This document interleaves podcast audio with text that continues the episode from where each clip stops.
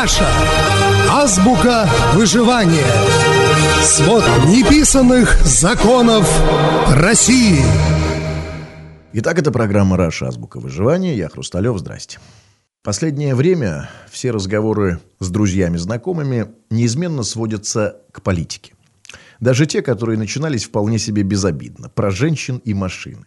Ведь даже с, все, даже самые, все даже самые пацифистские темы неизменно упираются в затерто протухшие классические тупиковые вопросы. Что делать и кто виноват?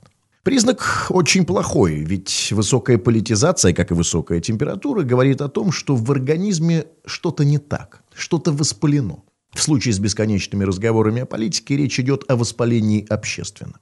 И каждый раз, когда спор заводит в этот самый мрачный русский тупик, удивляешься тому, что ответов на эти позапрошлого века вопросы, оказывается, до сих пор нет. В тот самый момент, когда эти вопросы встают перед тобой ребром, если быть честным перед собой до конца, то где-то в глубине души ты понимаешь, что любой определенный ответ на них – это лукавство. И тем не менее, попытаться ответить на них нужно. Нужно. Хотя бы для себя. Хотя бы для того, чтобы иметь право о чем-то спорить и говорить. Это ведь так называемым патриотом, слово, которое у нас, к сожалению, полностью изменило свой смысл и стало синонимом слова «идиот» или «подлец». Так вот, это патриотом можно не думать. Для них все просто. Что делать и кто виноват, у нас определяет хозяин. Ну, главное, чтобы была сильная рука, которая сможет надрать нам жопы, ибо сами мы без хозяина ничто. Пыль под ногами великого вождя. А вот патриотам в исконном значении этого слова нужны ответы. Патриотам необходимо понять, чего мы хотим и куда движемся.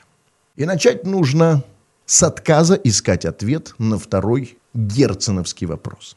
Вопрос, кто виноват, необходимо выбросить на помойку. Забыть, вычеркнуть, стереть из памяти. В этом дьявольском, разрушительном, уводящем на тысячи километров назад вопросе кроется наша погибель.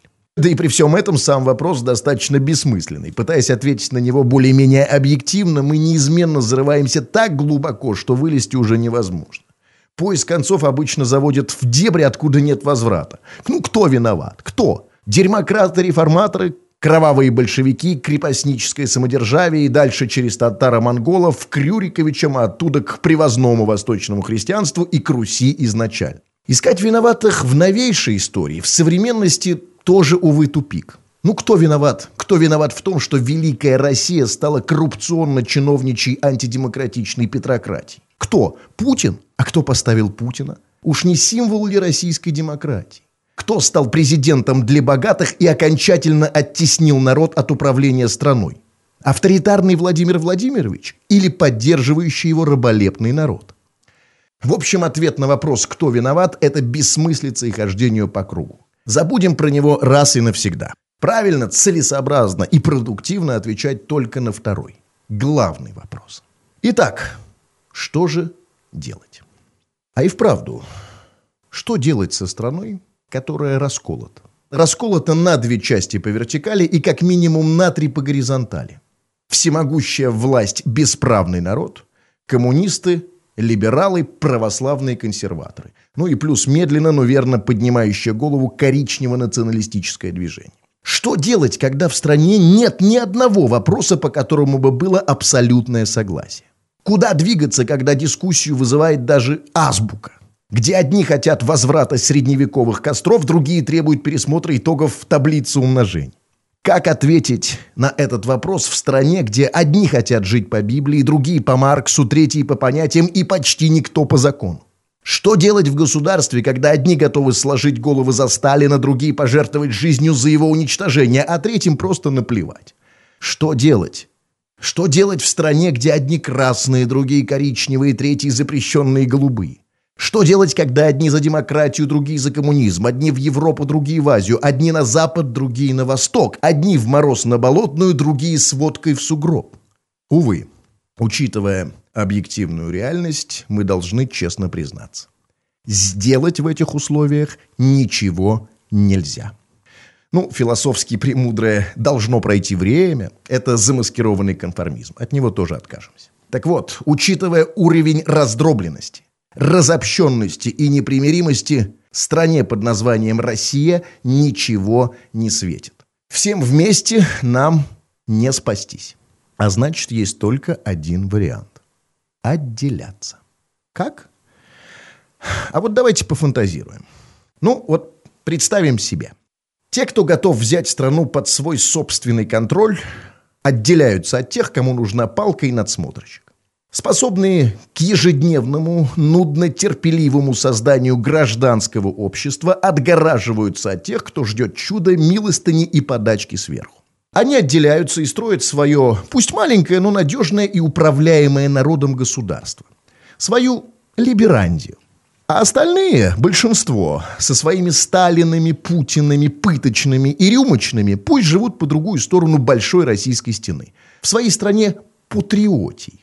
Новые граждане этой самой Либерандии создадут парламентскую республику со слабым подконтрольным Думе президентом, который не будет жить за большим золотым забором, по другую сторону которого грязь и нищета. А представители властного клана не смогут ездить километровыми кортежами и перекрывать улицы, когда кто-нибудь из слуг народа захочет прогуляться по свободным от быдла улицам. Не смогут, потому что этого им никто сделать не позволит.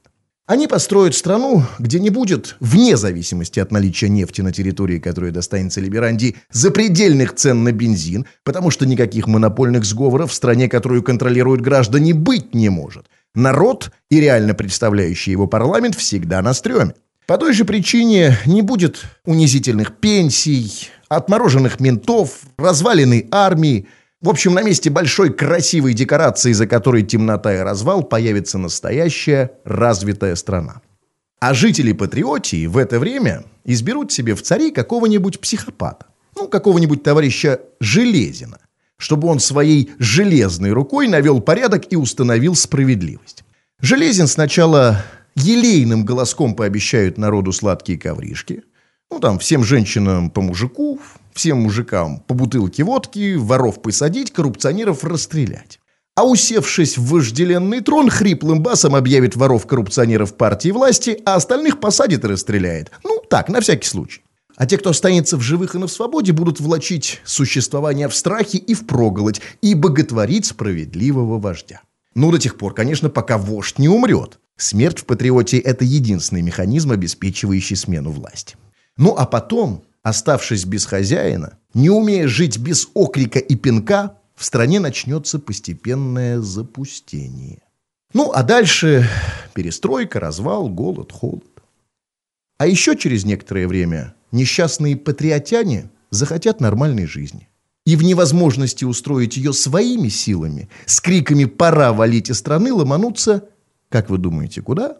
Правильно, в Либерандию из огромной своей патриотии повалят валом в маленькую, стабильно благополучную соседнюю страну. Ну, а так как этих самых патриотян будет больше, чем либеранцев, то очень скоро большинство, забыв о всех ужасах патриотии, снова захотят вождя, сильной руки и крепкой палки. А дальше... А вот что будет дальше, думайте сами. Думайте. Это главное. Это была программа «Раша. Азбука выживания». Я Хрусталев. Пока.